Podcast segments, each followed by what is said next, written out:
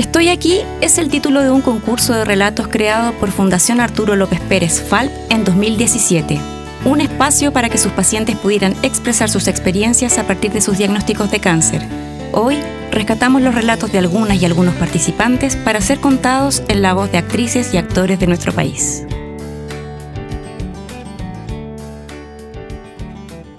A sus 34 años, Noli Gómez vivía en Iquique junto a su hijo. A pesar de gozar de buena salud, comenzó a sentir que algo no andaba bien con su cuerpo, pero los médicos que visitaba asociaban su malestar al estrés. Incluso cuando pedía que le tomaran una mamografía, los especialistas la descartaban por su juventud y la falta de antecedentes de cáncer de mama en familiares directos. Tras un largo ir y venir, finalmente confirmó sus sospechas. Tenía cáncer de mama. Desde Iquique, viajó a Santiago en busca de atención especializada, y la biopsia indicó que su enfermedad ya estaba avanzada. Tras una gran pena producto de una separación, sesiones de quimioterapia, una mastectomía parcial y la extracción de 10 ganglios, Noli hoy se encuentra libre de cáncer con controles médicos semestrales. Durante su tratamiento, su principal apoyo fue su madre, así como también el desarrollo espiritual que tuvo. Su mayor dolor no fue la enfermedad, sino el haber estado separada de su hijo mientras se trasladaba a Santiago. Este es el relato de Noli Gómez en la voz de la destacada actriz Francisca Inboden. Espíritu guerrero, el jaguar.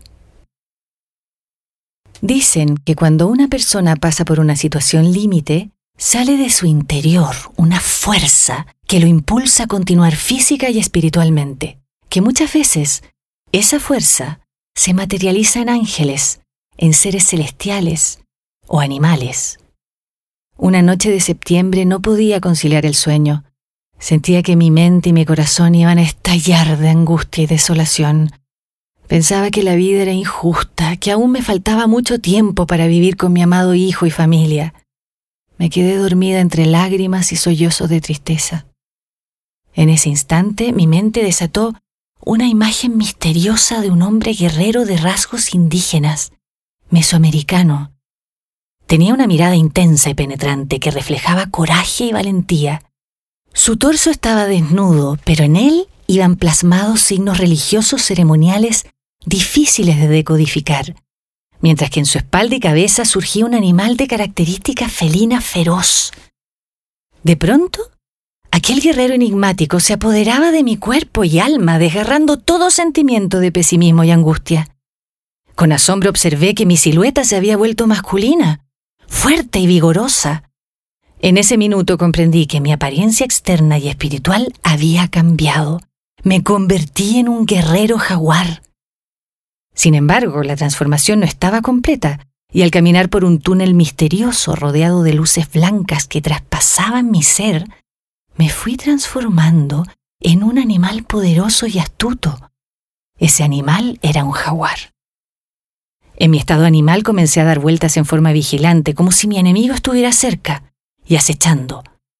Mi instinto me decía que era hora de luchar contra una bestia poderosa y despiadada. De repente, en la oscuridad de la noche, me atacó con mordidas brutales un perro negro, enorme y cruel. Malherida y sin fuerza, decidí defender mi vida, pues no estaba dispuesta a morir. No era mi momento.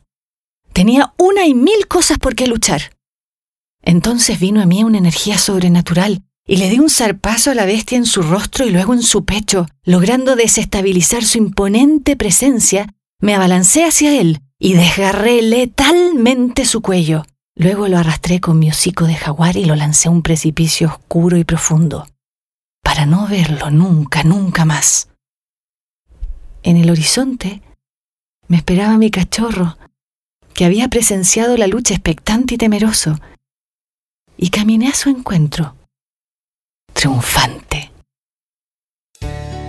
Y así finalizamos un nuevo capítulo de Hablemos de Cáncer, podcast desarrollado por Fundación Arturo López Pérez FALP. Durante todos los meses compartiremos con ustedes historias y relatos de expacientes y pacientes oncológicos que participaron del primer concurso de relatos Estoy aquí.